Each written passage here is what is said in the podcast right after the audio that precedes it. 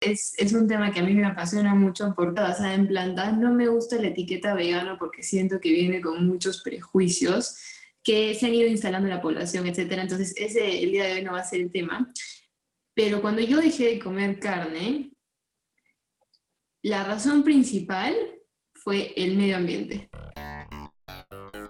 ¿Qué tal, gente? Bienvenidos a esta eh, cuarta edición de The Experience. Ya conocen a sus hosts, Santiago Málaga, Mateo García Calderón y Gabriel Carpio. En esta ocasión tenemos a dos invitadas súper especiales. Para empezar, a Mariana Cereceda, ambientalista y gran conocedora de la problemática medioambiental de hoy en día. ¿Qué tal, Mari? Bienvenida. Hola, hola a todos. Eh, todo bien, muchas gracias por invitarme y por poderme permitir compartir este tema que tanto me preocupa, pero también me apasiona. Perfecto. Segunda invitada es la profesora Yasmín Carpio. Es también en bióloga y creo que los cuatro hemos tenido la suerte de que nos enseñe en el programa del Bachillerato Internacional, donde me maneja temas de biotecnología y sistemas ambientales. Bienvenida, estimadísima Miss Yasmín. Hola chicos, ¿cómo están? Un gusto estar y compartir con ustedes ahora. Bueno, ahora que ya están fuera del colegio, pero siempre pues con, el gusto y la alegría de estar con ustedes. Muchas gracias. Ya. Bueno, como saben, aquí vemos al, grano. Entonces, Mariana, la primera pregunta. ¿Cuál dirías tú que es la problemática actual del medio ambiente?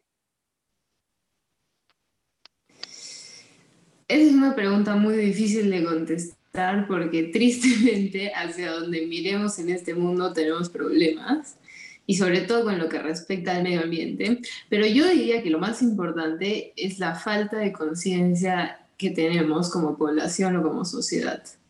Es decir, muchas personas se preocupan por un montón de cosas y temas aparte como la economía o política o la plata o muchas cosas que sí efectivamente importan y son muy relevantes, pero yo lo veo así. Imagínense que están en, en una playa y ven una serie de olas. Entonces, en la orilla tienen diferentes conflictos sociales, que es una ola pequeña. Más allá tienen una ola un poco más grande, ya vendría a ser, no sé, imagínense la economía mundial, este, el desarrollo, etcétera, etcétera, etcétera. Pero más atrás hay una ola todavía más grande y que es la que es potencialmente más peligrosa, que es el cambio climático, porque al final todas esas cosas, todos los problemas que ahora consideramos importantes, se reducen en comparación a la amenaza que es el cambio climático para la humanidad, es decir, para nuestra propia existencia. Entonces sí creo que la falta de conciencia y, y la falta de acción. Claro, justamente nosotros cuando estamos coordinando esta sesión, tú me dijiste que la gente creía que la solución era, bueno, reciclemos todos y ya somos felices. Tú me dijiste que es completamente diferente. Entonces, ¿qué nos puedes decir también por ese lado?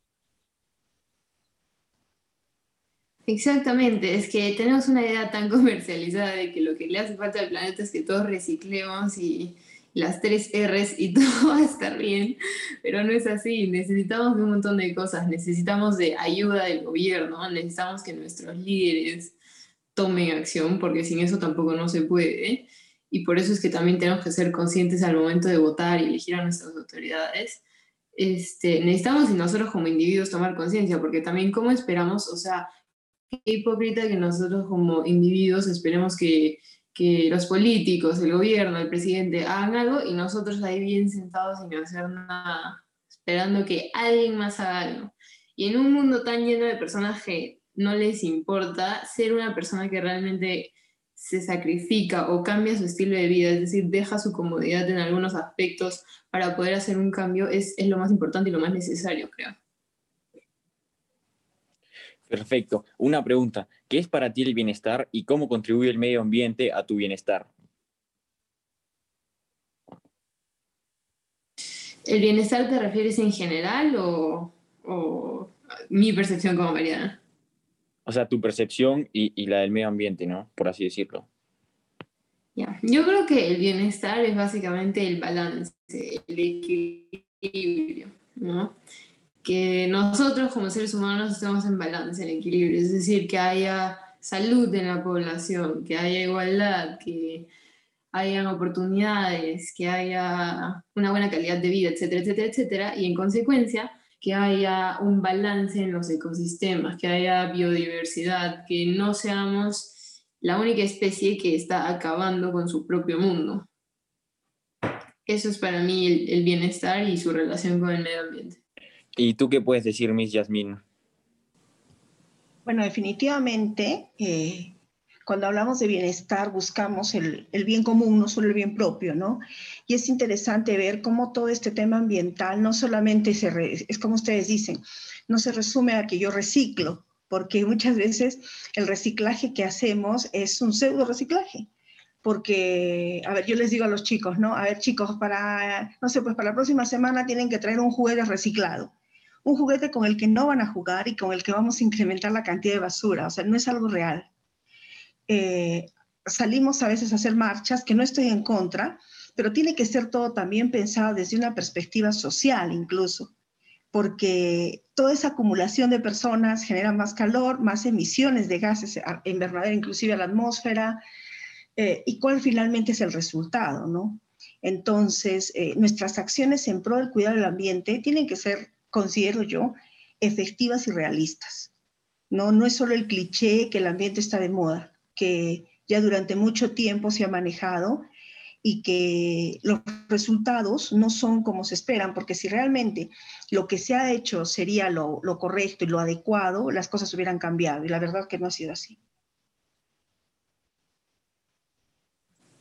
Perfecto. Y una pregunta. Yo siempre me he preguntado eso, o sea, ¿cuál es el problema, el mayor problema que hay frente al medio ambiente? O sea, la gente, puede decir la contaminación del océano, o la emisión de gases? Y, o sea, es una pregunta que siempre me he hecho, ¿no? ¿Cuál es eh, el factor que más afecta al medio ambiente? Mm, bueno, yo creo que todo parte de, la persona, ¿no? O sea, creo que lo, lo, más drástico y fatal que puede ocurrir al ambiente es un, un pseudo compromiso, porque yo puedo decir no votes basura, pero yo voto basura. ¿no? Y dentro de todo el, bagaje, si es eso a lo que te refieres, Santiago, ¿cuál es la contaminación, el efecto más dañino? Realmente es el, atmosférico. Porque si hay un daño en el suelo, yo puedo decir, esta área de terreno, no sé, pues se contaminó porque le cayó un ácido y trato el suelo contra la acidificación que ha habido. O si ha habido un derrame de petróleo, puedo eh, aislar la zona, manejar la biodiversidad que está ahí. Pero en el aire, bien complicado porque se da un fenómeno. O sea, imagínate que si en Arequipa se contamina el aire, eh, por las corrientes de aire, toda esa cantidad de gases eh, contaminantes no se queda en Arequipa, sino se va a otro lugar. Y entonces es muchísimo más complicado de manejar y de controlar. Entonces, realmente esa es una de las, de las afecciones más complicadas, porque el aire es bien complicado de tratar por el mismo movimiento que hay y además está, está demostrado de que la contaminación atmosférica que se genera en algún lugar demora entre 30 a 40 años para ser erradicada de la atmósfera. Entonces, eso nos da un, pronóstico bastante eh, preocupante de lo que va a ocurrir eh, de acá a un tiempo, ¿no? Porque imagínense cómo vamos a, a, tener la atmósfera de un tiempo acá y finalmente ese es el aire que respiramos todos, ¿no? Claro, ya justamente tenemos una pregunta apuntadita por aquí que dice, es cierto que la ganadería en todo el mundo emite más ese efecto invernadero que el transporte.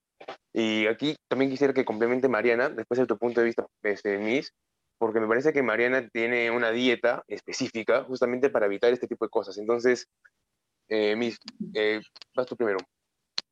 Bueno, eh, definitivamente la, ganadería tiene un impacto fuerte por las emisiones de, gases invernadero, ¿no? el metano, no es un secreto que, lo emiten los, animales, eh, como parte de su metabolismo normal y natural, ¿no? Pero hemos llegado a un punto del consumo de carnes de manera desequilibrada y de dietas también, ¿no? Eh, en, este sentido. Es por eso que ahora vemos que hay muchas corrientes este, nutricionales, ¿no? Hay muchos estilos de alimentación eh, con, variantes justamente a eso, pero sí se ha visto, y aunque no lo crean, cultivos también, eh, como por ejemplo, bueno, estuvimos trabajando con los chicos, hicimos una comparación entre la producción de gases contaminantes a la atmósfera de la, ganadería y de la producción, el cultivo de arroz, y pareciera mentira, pero por la fermentación misma que se da, puede emitirse este tipo de emisiones a la atmósfera, pero sí, pues la, realidad es esa, la ganadería influye bastante. Mariana, cuéntanos, por favor, tu punto de vista. De Sandy. Es, es un tema que a mí me apasiona mucho porque basada en plantas. No me gusta la etiqueta vegana porque siento que viene con muchos prejuicios que se han ido instalando en la población, etcétera. Entonces, ese el día de hoy no va a ser el tema. Pero cuando yo dejé de comer carne, la razón principal fue el medio ambiente. Este, es un tema que me apasiona mucho y como les digo, yo no digo que soy vegana porque siento que esa es una etiqueta que que te pone la gente y que viene con muchos prejuicios, pero ¿a qué viene lo de las dietas basadas en plantas? Ya. Yo creo que el factor que más contribuye al, a básicamente la extinción de nuestro planeta, porque eso es lo que se viene si que no hacemos algo, una, una extinción masiva tanto de la raza humana como de la biodiversidad en el mundo, son tres cosas. La quema de combustibles fósiles, la ganadería alemán, uh, perdón, la ganadería animal y la, y la contaminación que producen los residuos sólidos.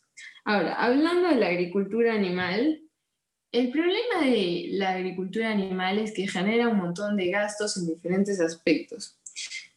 Por ejemplo, ustedes sabían que la ganadería animal es una de las industrias que más fomenta la deforestación en el mundo, incluso más que cualquier industria que es, que, en la que se use la madera, es decir, el papel, o diferentes muebles, etcétera, etcétera, etcétera. O sea, la, es tan poderosa esta industria y tiene tanto dinero y tiene tanta influencia en el mundo que se deforestan áreas vírgenes todos los días de nuestra vida en patrimonios de la humanidad, es decir, imagínense el Amazonas, que supuestamente no deberían ser deforestados, o sea, que deberían ser protegidos por el Estado, etcétera, etcétera, etcétera.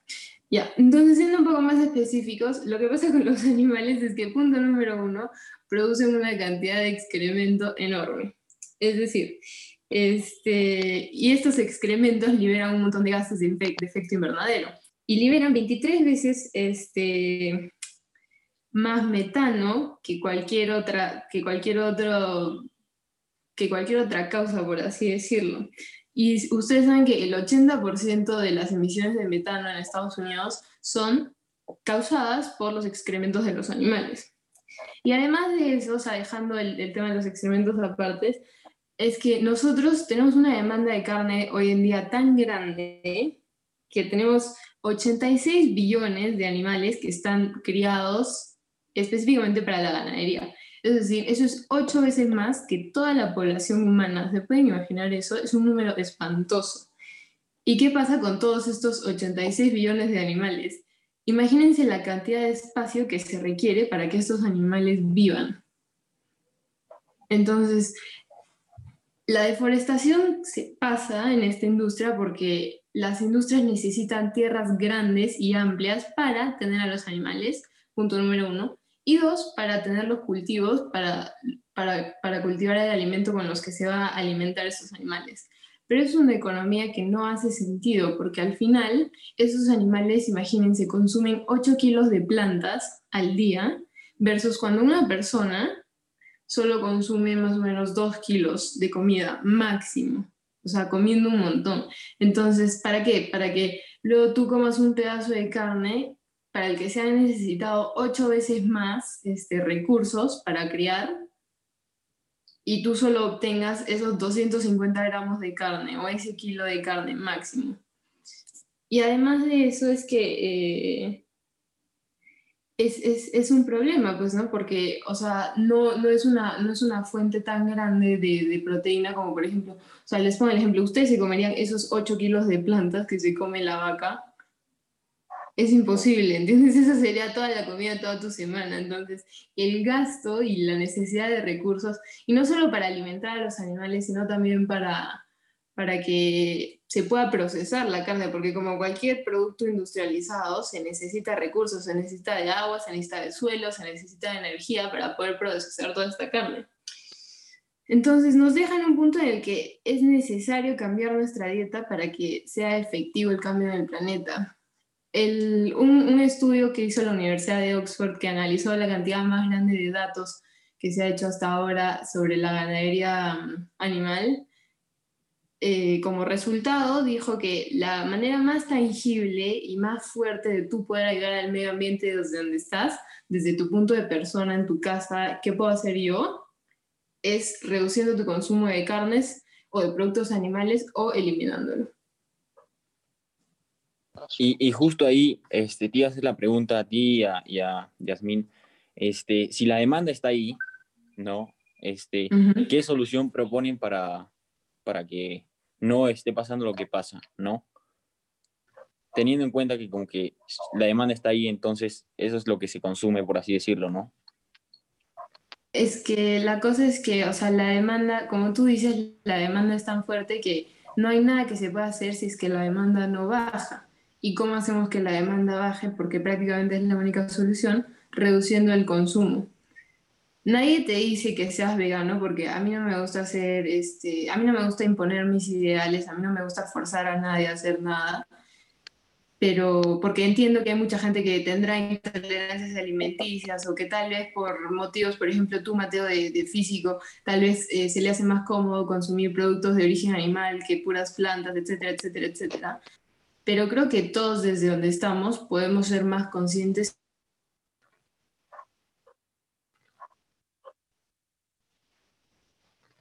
Me congeló. Se cortó el audio, no, eh, ya tú respondes. Ah. Chicos, yo creo que es una cuestión de, eh, de idiosincrasia y, y, costumbres.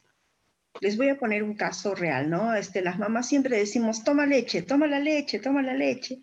Pero a mí me marcó mucho un caso, hace un tiempo eh, teníamos un chico en el colegio que tenía un problema muy fuerte de acné, muy fuerte, fue a todos los dermatólogos, tratamientos, ¿no?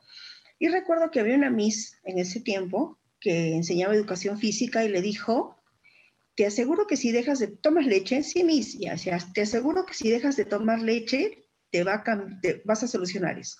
La verdad es que la mayoría no, no le prestamos mucha atención pero al cabo de un mes le mejoró un montón, un montón la piel. Y le preguntábamos qué había hecho justo para mejorar. Y nos dijo, le hice caso a la Miss y dejé de tomar leche. ¿Ya?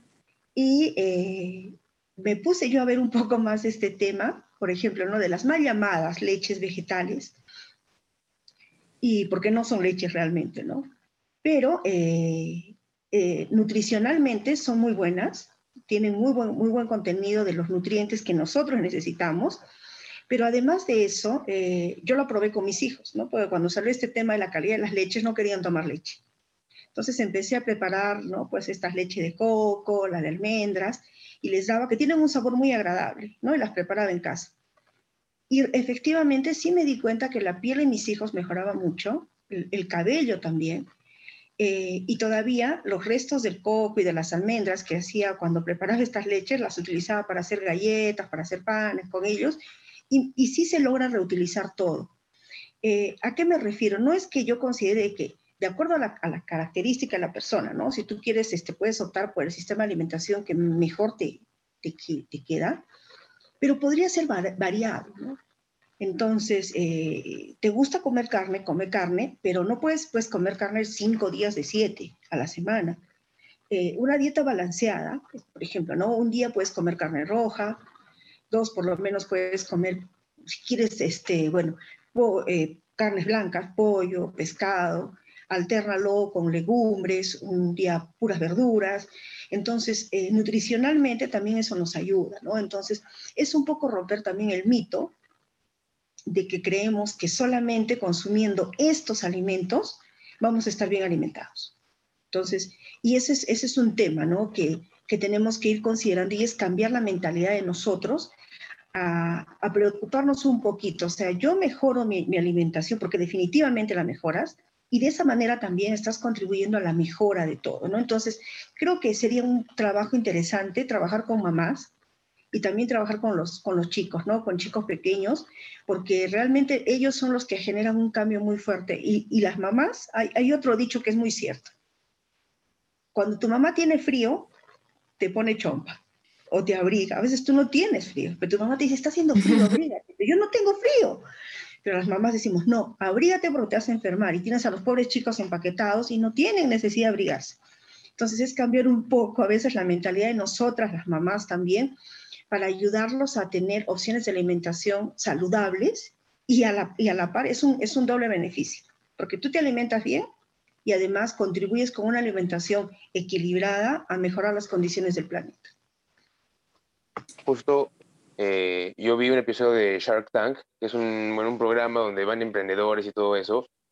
Y había, había una chica que llevó unas galletas de grillo y dice que con esas galletas eh, te consumes, creo que eran dos o tres que venían en un paquete, y con eso ya, ya tenías todo tu suplemento em, de proteico del día, o no sé. Entonces, yendo un poco a la biotecnología también, es, eh, es posible que cambiemos a, con, algún, con algunos nuevos procesos a consumir insectos como una solución. No, no son insectos, segregado. ¿no? Eh, yo sí estuve, cuando estuve en la universidad hicieron un proyecto de hacer galletas de lombrices, ¿ya? Este, de harina de lombriz, se vio que mejoraba la cantidad de hierro en la sangre, pero justo yo estuve revisando un trabajo con una de las chicas para sus investigaciones y eh, leímos un artículo muy interesante que dice que cuando las plantas están sobreexpuestas a la luz del sol, producen mayor cantidad de hierro. ¿Ya? No, perdón, vitamina C, de vitamina C. Entonces, nuestro proyecto era sobre exponer espinaca, que tiene mucho hierro, mucho hierro, al sol. Lo poníamos mucho tiempo al sol y entonces, ¿qué iba a pasar con esta espinaca? Esta espinaca iba a tener mayor cantidad de vitamina C. ¿Y para qué nos iba a servir eso? Cuando una persona tiene anemia, necesita consumir hierro. Pero para que el hierro se fije en tu sangre, necesitas vitamina C. Por eso te da la pastilla y tienes que tomar con limonada o con agua, agua con limón, ¿no? Entonces, ustedes imaginan si lográbamos conseguir esta espinaca sobreexpuesta al sol con vitamina C, tú solamente te tomabas un batido de la espinaca y este, equivalía a tomar la, medicina o el, suplemento que, o comer, que comer hígado, por ejemplo, ¿no? Entonces te podría ayudar. Entonces, creo que en, este, en esta parte la investigación que se puede hacer y el aporte es muy bueno, o sea, hay mucho por hacer y sí hay soluciones viables, ¿no? Con los insectos eh, habría que ver, ¿no? Es una alternativa porque finalmente todo es fuente de proteína, todo. Creo que la, la clave está en, investigar un poquito más y sin hacer cosas muy, muy sobreelaboradas, sí podríamos encontrar soluciones reales, ¿no? Y factibles. Claro, y también, también, hay, hay este, suplementos, ese tipo de cosas que también te pueden ayudar, ¿no? Y una pregunta, disculpa que te corté, Mari. Este, en cuanto a eso, ¿cómo puedes reducir la cantidad de residuos alimentarios? O sea, de los que consumimos siempre, por así decirlo. Em, yo creo que la cosa de reducir residuos es uno, o sea, como ya mencionamos, reducir tu consumo de carne porque necesitas un montón de recursos y además este, hay un montón de partes del animal que ya no se consumen. ¿no? o sea, que se genera un montón de, de, residuos a partir de ese animal, porque, por ejemplo, no mucha gente se come los órganos, o no mucha gente se come este, diferentes partes del animal, es decir, te comes prácticamente el músculo, que encima es la parte menos nutricional del animal y se dice y aparte creo que una solución muy buena es este, compostar en tu casa y reciclar.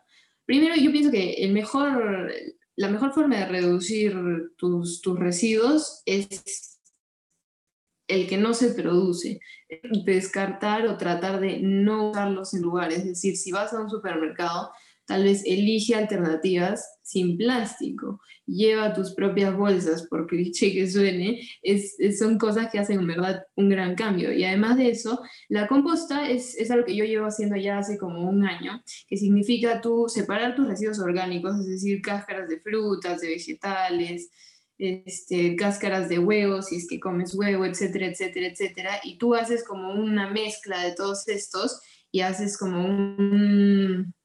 una maceta, imagínense, en las que tú vas poco a poco armando capas de estos residuos con tierra. ¿Y con qué finalidad? Tú, tú podrás pensar, bueno, estas cáscaras, estos residuos se descomponen en tu composta, entonces uno, minimizas la cantidad de CO2 que liberan estas, estos residuos, a diferencia de que, por ejemplo, fueran a acabar en un basurero, entonces tuvieran que descomponerse al aire libre, como estos se descomponen bajo tierra, limitas la cantidad de CO2 que liberas al ambiente, punto número uno. Y punto número dos, este, tienes, o sea, a partir de esta composta te queda un abono para tus plantas. Entonces es prácticamente un, ciclo en el que tú usas tus residuos y luego les das otra utilidad, es decir, no simplemente se van a la basura y te olvidas. O sea, tienen otra finalidad de alimentar la tierra, entonces así continúa, continúa el ciclo. Y es algo que en verdad todos podemos hacer en nuestras casas, es una solución muy fácil, solo es cosa de en verdad ser conscientes y decir, ya, vamos a poner acá todos los residuos orgánicos, este, acá vamos a reciclar y acá vamos a poner los objetos que inevitablemente son basura, porque como dijo Miss Jasmine, el reciclaje es una cosa un poco paradójica porque, por ejemplo, una caja de pizza, muchos pensarían, ah, bueno, es cartón, no es plástico, entonces no pasa nada, no es dañino, o sea, no es, es inofensivo. Pero uno, para hacer ese cartón se necesita un montón de agua, se necesitan cortar árboles, ¿para qué? Para que lo uses 10 minutos y luego se vaya a la basura. Y un cartón de pizza nunca se va a poder reciclar, ¿por qué? Porque está contaminado con grasa. Y esa grasa este, hace imposible el proceso de reciclaje. Entonces, así como este donde nosotros podemos pensar, son cartones, etcétera, no pasa nada y vivimos en este engaño, porque es prácticamente un engaño, es parte de la industria marquetera de que no contaminan, este, pensando que no estamos haciendo un daño al planeta, cuando sí. Por ejemplo, el plástico solo tiene una vida útil reciclable de cinco veces, es decir, un de plástico solo puede ser reciclado cinco veces y de ahí inevitablemente va a ser basura. Entonces también tenemos que poner a pensarnos eso, ¿no? O sea, el reciclaje no es la solución porque no es sostenible en el tiempo, es decir, inevitablemente esos residuos van a terminar siendo basura sí o sí, a pesar de que ya hayan sido reutilizados una o dos veces.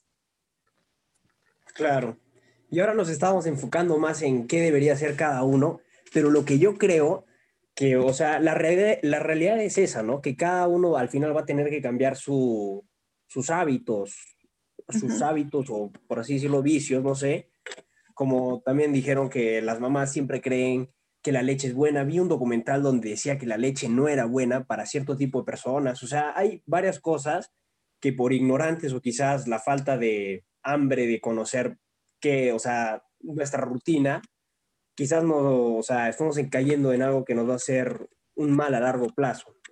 Pero yo creo que, em, o sea, el real cambio va a haber, no, no va a estar en lo micro, no va a comenzar en o sea, para que cada uno, para que todos, diré, hagan un cambio va a pasar mucho tiempo. Yo creo que tiene que haber un gran cambio y ahí podemos entrar a, que alguien nos imponga algo, algo como algunas empresas están como confiando en la energía renovable, en los combustibles fósiles, esas, ese tipo de cosas que ya son más macro, por así decirlo, que ya nos van a imponer algo para que la gente, para que la gente ya se adapte al nuevo sistema porque en el sistema en el que estamos, que la gente se vaya para el otro lado va a ser bien difícil. ¿A ustedes cuáles creen que serían las soluciones reales, las, o sea, las grandes soluciones como la energía renovable para abolir o disminuir la, contaminación? Mira, Santiaguito, este, realmente se ven tres niveles ese tipo de soluciones, ¿no? Es identificar los problemas que ya están, y trabajarlos a nivel de, de, grupo, de sociedad, ¿no? O sea, buscar que las personas logren tener la conciencia que se necesita. Pero eso no es suficiente, no solo eso.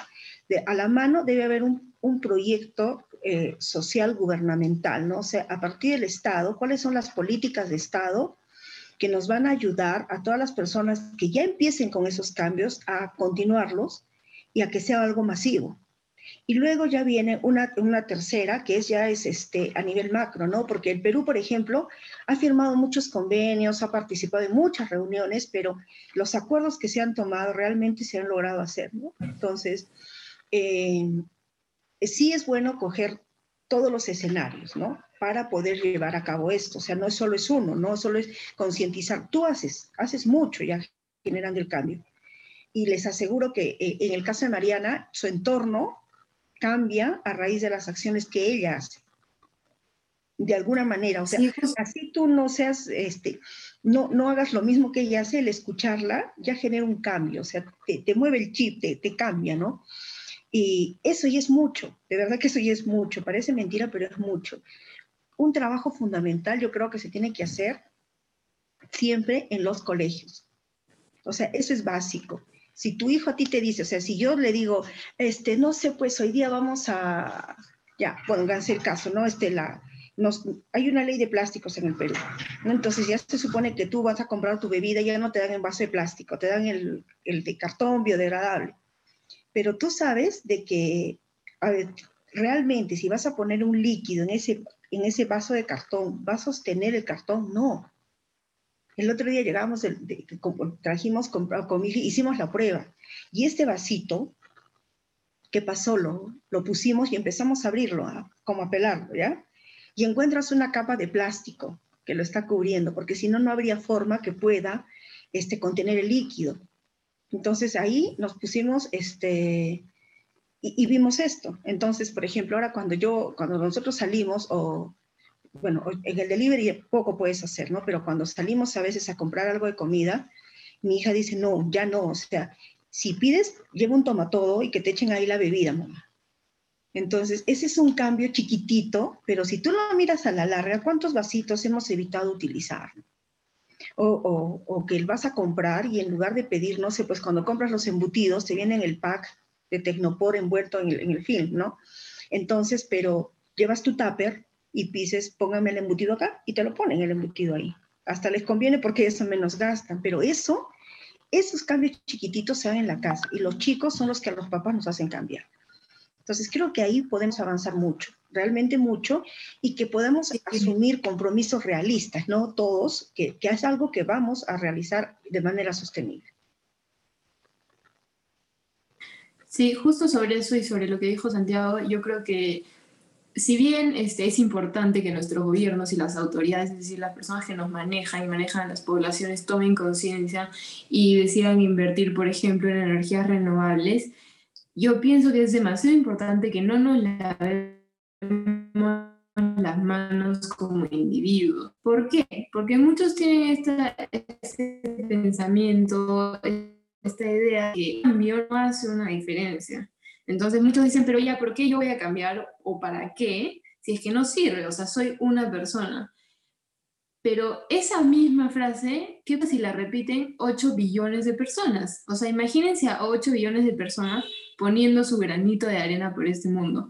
Y si bien es, es, un, o sea, me pueden decir un poco que es, este, es, es utópico esperar que la población lo va a hacer y yo estoy consciente, sí creo que nosotros como personas que tenemos acceso a información, tenemos acceso a la educación, nos corresponde, es decir, es una responsabilidad, o sea, no nos podemos lavar las manos y ponernos la mano en los ojos y decir no pasa nada, porque sí pasa. Y además es, es, una actitud un poco contradictoria, ¿no? Porque todos nosotros nos matamos estudiando, nos matamos en la universidad, vamos al colegio todos estos años, invertimos en, nuestra educación, etcétera, etcétera, todo para tener un futuro bueno, es decir, ¿no es cierto? Ese es más o menos creo que lo que todo el mundo quiere para su vida. Pero ¿qué futuro podemos esperar si es que este mundo se acaba? O sea, yo sé que suena este, un poco tal vez exagerado, pero realmente no lo es. Mira, se calcula que si yo naciera hoy día, presenciaría las siguientes cosas.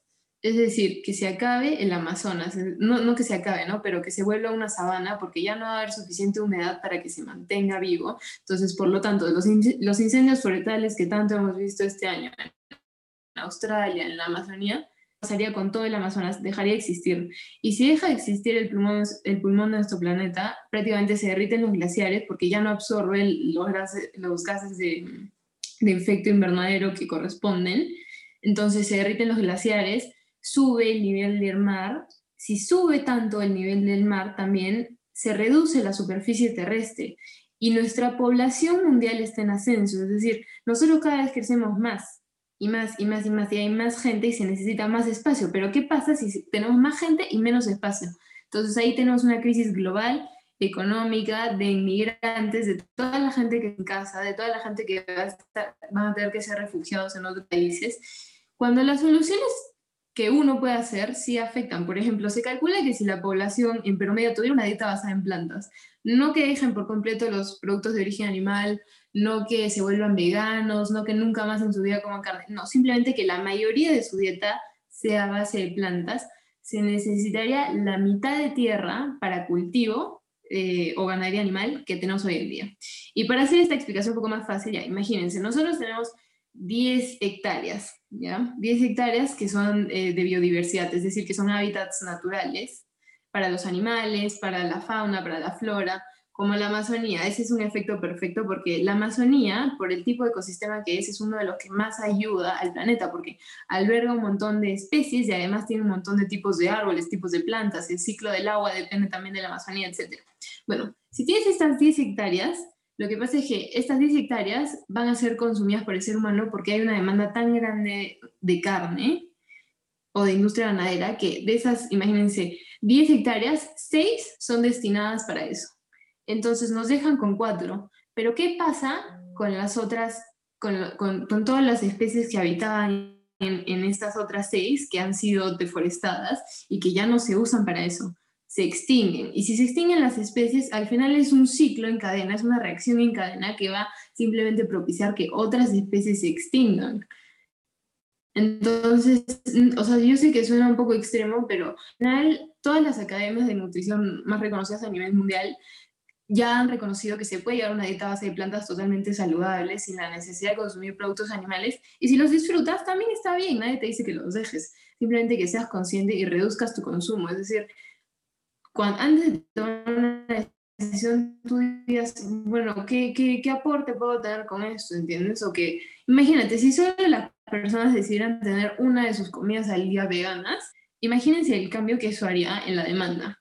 Y al final nos corresponde a nosotros cambiar eso, ¿no? Porque las industrias responden a lo que la población quiere. Y como dice la Miss Jasmine, este, tus propias acciones van a generar un cambio de la gente que está cerca tuyo. Imagínense, en mi, en mi familia ya, o sea, casi no consumen carne, han reducido mucho su consumo de carne. Al principio sí, protestando porque no estaban tanto de acuerdo con, con mis ideas, pero poco a poco yo he ido tratando de ayudarlos a entender el por qué es necesario. Entonces, han reducido mucho su consumo de carne, de, su consumo de pollo, su consumo de, de, productos animales en general, y ahora son más conscientes también, ¿no? Entonces, yo creo que es una cosa de que no nos lavemos las manos, porque al final, o sea, no tenemos por qué tener esta, esta mentalidad de hacer o todo o nada, porque hay gente que dice, ya, si yo no puedo ser vegano, imposible, no lo hago, entonces no hacen nada, simplemente no muevo un dedo, no muevo un meñique, pero la realidad es que no tienes que tener esa mentalidad, o sea, tú puedes hacer un cambio, por pequeño que sea, es un cambio. Mira, imagínate, como dice la amiga tú decides dejar los lácteos, eso ya es un gran avance. Y si tú puedes ir más allá, ve más allá. O sea, cada uno también tiene sus necesidades y cada uno también tiene su proceso. Y todos tenemos que respetar eso, pero todos podemos hacer un cambio porque al final somos 8 billones de personas, no somos 8 billones de robots que son controlados por una fuerza externa. Todos somos personas y si bien unos más que otros nos interesa esto, todos podemos hacer un cambio y es también responsabilidad nuestra, porque también cómo esperamos que los gobiernos eh, inviertan en energías renovables si es que no ven una demanda de la población, si es que nosotros como ciudadanos no exigimos que eso pase y no hacemos un cambio. María, hablando de eso, ¿cuál es tu motivación? O sea, porque como que no cualquiera puede estar, tipo, tener ese ritmo de vida y, o sea, hacerlo de la nada. Entonces, ¿qué te movió? ¿Cuál es tu motor? ¿Cuál es tu motivo? Ya, miren, lo que pasa es que yo en verdad siempre me ha preocupado un montón la crisis ambiental. Siempre, siempre, siempre. Desde chiquita me acuerdo que me subió un avión y me daban estos cubiertos descartables y yo ya estaba pensando, ¿a dónde para esto? O sea, ¿a dónde va? Porque yo decía, qué, qué grande, qué masivo. O sea, todas las personas en este avión nos dan cuatro cubiertos, una servilleta y todas las cosas envueltas en plástico. Y ya de chiquita me preocupaba, pero en mi mente infantil decía, no, tal vez los lavan y los reutilizan, pero esa no es la realidad. Entonces, poco a poco me di cuenta que yo tenía que vivir una vida que iba de acuerdo a mis principios. Es decir, yo estaba preocupada por el medio ambiente y en verdad hay días en los que no me deja dormir, no lo digo en broma, pero sin embargo no hacía nada para ayudar prácticamente vivía, vivía con una disonancia cognitiva, que es un término psicológico que se usa cuando las personas vivimos en contradicción a lo que creemos. Es decir, yo creo A, pero hago B. Y nuestro cerebro nos engaña para que no haya este conflicto y más o menos te dice, no, no pasa nada, no tienes conflicto. Entonces, el día que yo me di cuenta que estaba siendo hipócrita conmigo misma y profesaba todo esto del ambientalismo y decía el cambio no sé qué, pero yo no hacía nada, y dije, soy un fraude. Ese día fue el día que me decidí a dejar las carnes y me demoré, en verdad ha sido un proceso de varios meses, pero se puede. Y eso es lo que les digo, ¿no? Que, cada uno, si, si te das cuenta, es tu responsabilidad, porque también me imagino que todos vamos a querer tener una familia. Pero ¿con qué cara traemos hijos a este mundo si es que no vamos a dejarles un mundo apto para que vivan? O sea, les vamos a dejar un mundo en el que todo esté destruido, en los que haya crisis por comida, es decir, la gente se mate por recursos, este, en el que no haya biodiversidad, en el que probablemente el aire esté tan contaminado que ya no se pueda salir a la calle sin una mascarilla. Imagínense, como vivimos ahora en pandemia, pero una realidad que sea infinita, porque los cambios del, o sea, los, los efectos del cambio climático son irreversibles. Y mientras más tiempo pasa, más difícil se vuelve a hacer algo al respecto. Es decir, nosotros estamos cavando nuestra tumba. Y esa es mi motivación personal. Además que, bueno, hay otros factores, ¿no? Como que yo no estoy a favor de la crueldad animal, etcétera, pero creo que si realmente te interesa el medio ambiente, puedes hacer un cambio en tu dieta. Hay demasiada información en internet de cómo hacerlo sobre nutrición y uno también tiene que ser responsable con eso porque tu salud no es un juego, es decir, te tienes que informar y tienes que saber qué vas a comer y tienes que saber qué vas a llegar a tus requerimientos pero hay tanta información y hay, tanta gente, por ejemplo, yo les recomiendo un doctor eh, americano que se dedica a promover dietas a base de plantas para la salud en general. Eh, se llama Michael Greger y él tiene un libro que se llama Cómo no morir y ahí explica eh, muchos de estos, o sea, cómo tener una dieta a base de plantas. Y si no es eso, hay mil recursos en Internet. Solo es cosa de que tengas la voluntad de buscar. Claro, y es un tema muy, muy feo, ¿no? También porque yo, o sea, a mí sí me gustaría tener hijos, pero me gustaría tener varios. Pero digo, y, y si ya tengo varios hijos, pero el planeta está como ya varias, varias personas y científicos han predijeron que ya no va a ser tan habitable y hasta creo que China ya tomó desde 1979 esa medida de que no se puede tener más de un hijo si no me, me, equivoco, que si ya tienes uno más tienes que pagar más impuestos, una cosa así, o sea, los controlan para la sobrepoblación, ¿no? Entonces, eso, eso sí me, me tiene un poco loco y creo que a todos, ¿no? Que hay ese momento donde nos ponemos a pensar, oye, nos pasamos todo el día estudiando, todo el día pensando en el futuro, acumular riqueza, para, pero para al final, ¿qué? Si al final lo fundamental no, no va a ser que no tenemos dónde gozar de esos bienes que hemos adquirido a lo largo del tiempo. Y ese es un tema que de verdad creo que todos deberíamos ponernos a pensar y comenzar a hacer algo, ¿no? Y sí me considero dentro de las personas que dicen, ah", yo en un tiempo dije, ¿no? Eh, y primero que nada, eh, en el colegio no, yo no tenía ni idea de que la ganadería influía tanto en el medio ambiente, por lo que yo de niño solo pensaba que quizás los carros eran los únicos que contaminaban, ¿no? Y las empresas con esos dibujitos que salían humitos, nada más. La ganadería no, no tenía ni idea. Y esas cositas creo que deberían enseñar en las escuelas, es vital. O sea, debería haber una educación temprana para, para hacer el cambio, ¿no? La gente espera pues, que, que, de la mañana a la noche, de, no, de la noche a la mañana la gente cambie, pero es algo que tiene que ser progresivo que se lo tienen que implantar desde ya, ¿no? Y para ir cerrando con este episodio, me gustaría hablar, eh, primero comenzar con Mariana, ¿qué opinas? Y después con la Miss Yasmin, sobre el COVID, ¿no?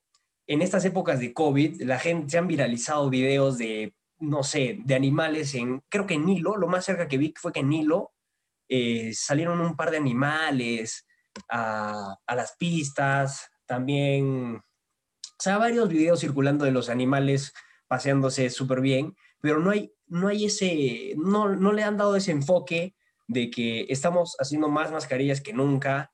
Al final estamos dejando de reutilizar algunas cosas que antes reutilizábamos y de frente se van a la basura. Entonces me gustaría que me, por favor nos den un punto, o sea, que nos muestren ese lado oscuro que trae eh, esta pandemia para el medio ambiente.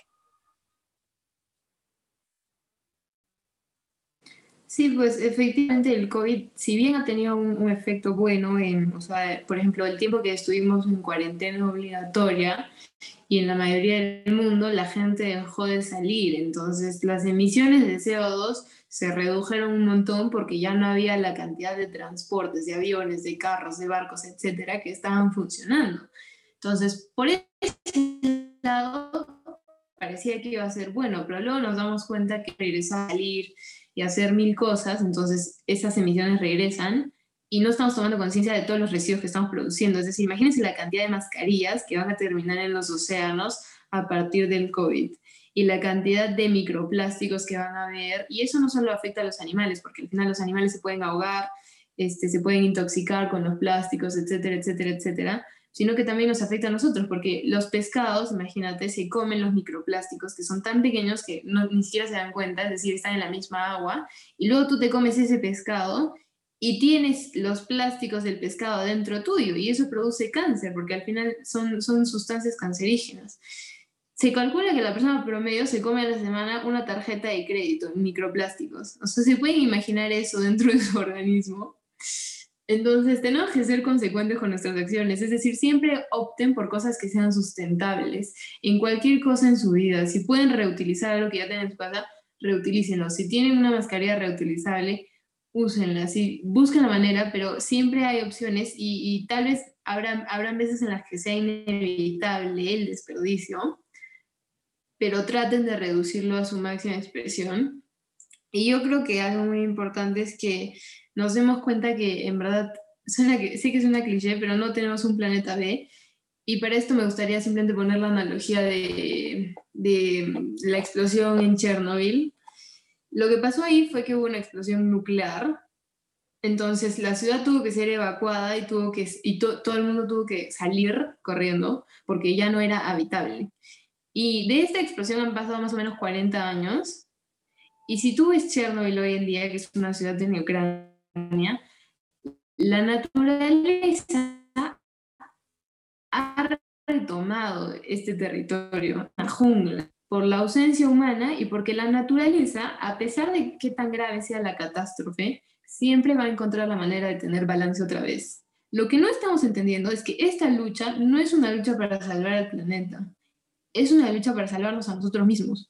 Porque cuando los efectos del cambio climático llegan a un punto en el que no los podemos revertir, la naturaleza de acá a un millón de años va a estar bien, va a encontrar la forma de estar en balance otra vez, se va a volver a dar sola, se va a volver a curar. Y los que no vamos a sobrevivir a esta extinción somos nosotros. Y nosotros realmente no tenemos a dónde escapar.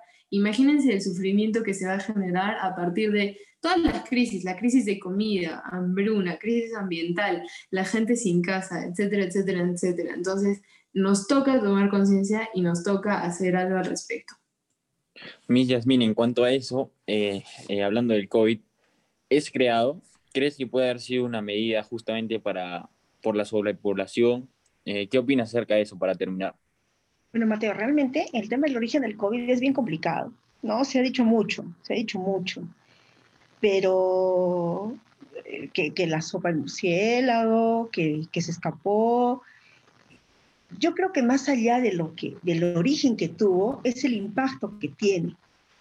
Porque ustedes han estado en casa y todos hemos estado en casa un buen tiempo eh, y los papás que hemos hecho a nuestros nenes para que no sientan tanto lo que ya estaban sintiendo, tratar de llenarlos con la mayor cantidad de comodidades posible, ¿no? Entonces, quieres esto, quieres el otro, y hemos, nuestro consumo ha sido exagerado, realmente ha sido exagerado este tiempo, en todos los recursos, ¿ah?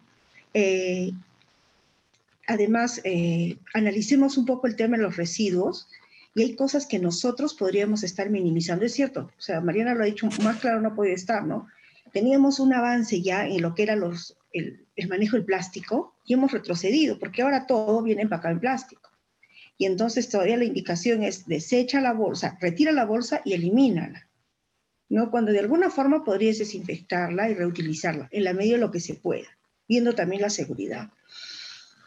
Las mascarillas, hay mascarillas que utilizamos nosotros, las mascarillas descartables, las desechables, que no necesitamos utilizar, que son para personal de salud que está sobreexpuesto al virus, pero nosotros no. Entonces sí podemos utilizar mascarillas, este, las, las reutilizables, las de tela, con el estándar, el protocolo que se necesita, pero puedes hacerlo. El, el tema de la, de la desinfección de ambientes, cómo atenuamos esto, ¿no? Eh, yo, a ver, por ejemplo, trapeo con lejía, pues toda la casa. Y, y esos restos, ¿a dónde van a ir? Van a ir a la tierra, van a ir al suelo. Entonces estás acidificando y subiendo, cambiando toda la estructura del suelo y entonces, ¿qué va a pasar luego? eh, se dice que hemos tenido, y espero que no sea así, en todo este tema del, por, por el COVID, como una especie de pausa. Pero es como cuando haces dieta y no tienes una dieta eh, de soporte, de mantenimiento, haces un efecto rebote. Entonces el efecto uh, se maximiza, se sube, pues. Y entonces, este, a tener mucho cuidado, y yo sugeriría y que cuando vayamos, o las mamás, los papás vayan a hacer las compras al supermercado o, al, de verduras, frutas, lo que vamos a consumir, hagamos una lista de lo que vamos a consumir y no compremos más allá de lo que vamos a necesitar. Porque a veces llenamos la refri con un montón de cosas que no consumimos y que terminan en la basura. Chicos, para que una hamburguesa llegue, para que la hamburguesa que tú comes, entre pan, lechuga, tomate y, la hamburguesa, o sea, la carne o lo que fuera la hamburguesa, se dice que se necesitan 70 mil litros de agua solo para que se produzca una hamburguesa que te comes. Entonces, va más allá de cuánto consumes en tu casa y pagas por el agua. Imagínense, y si ustedes analizaran cuánto de agua se utiliza solo para cada una de las cosas que tenemos en la mesa en el desayuno, es espectacularmente alarmante ver la cantidad y hay medidas que en casa podemos hacer. Inclusive me parece súper genial. Yo particularmente la pedí, estoy esperando que llegue, ojalá llegue. Salí unas compactadoras eh, caseras, ¿no? es así como una tostadora, echas tus residuos orgánicos y en tres horas ya tienes biohumus o tienes este, que puedes echar a tu jardín y mejoras. Eh, y, y, o la puedes hacer la composta tú solo, no es, no es nada complicado, solamente es darte que cuánto de tiempo, media hora, una horita, que ni siquiera es al día. Entonces, pequeñas acciones generan grandes, grandes cambios. Y yo sí quiero, quiero instarlos, ya que ustedes han tenido esta iniciativa tan bonita, de que plasmemos en soluciones tangibles, en soluciones reales, y les aseguro que con una iniciativa sólida, concreta y bien planteada, van a tener y va a haber muchas personas que puedan seguirla y que sí vamos a poder generar muchos cambios necesarios eh, para que continuemos con, con, el mundo y con la vida como, como todos queremos que se dé. Muchas gracias, Miss. Así, bueno, con esto ya cerramos el episodio de hoy, el cuarto episodio. Fue un gusto. Gracias a Mariana, gracias a Miss Yasmín por su participación. Yo creo que el objetivo de este podcast es que llegue a la gente y que pueda tomar conciencia, ¿no? Eh, en eso toda la conversación se resumió que también tenemos que tomar iniciativa cada uno de nosotros para llegar a un, a un grupo de gente que pueda hacer diferencia en el planeta. Entonces les digo muchas gracias. Eh, no, nos no se olviden de seguirnos en Instagram y como Mind Diet-bajo y espero que les haya gustado. Muchas gracias a todos.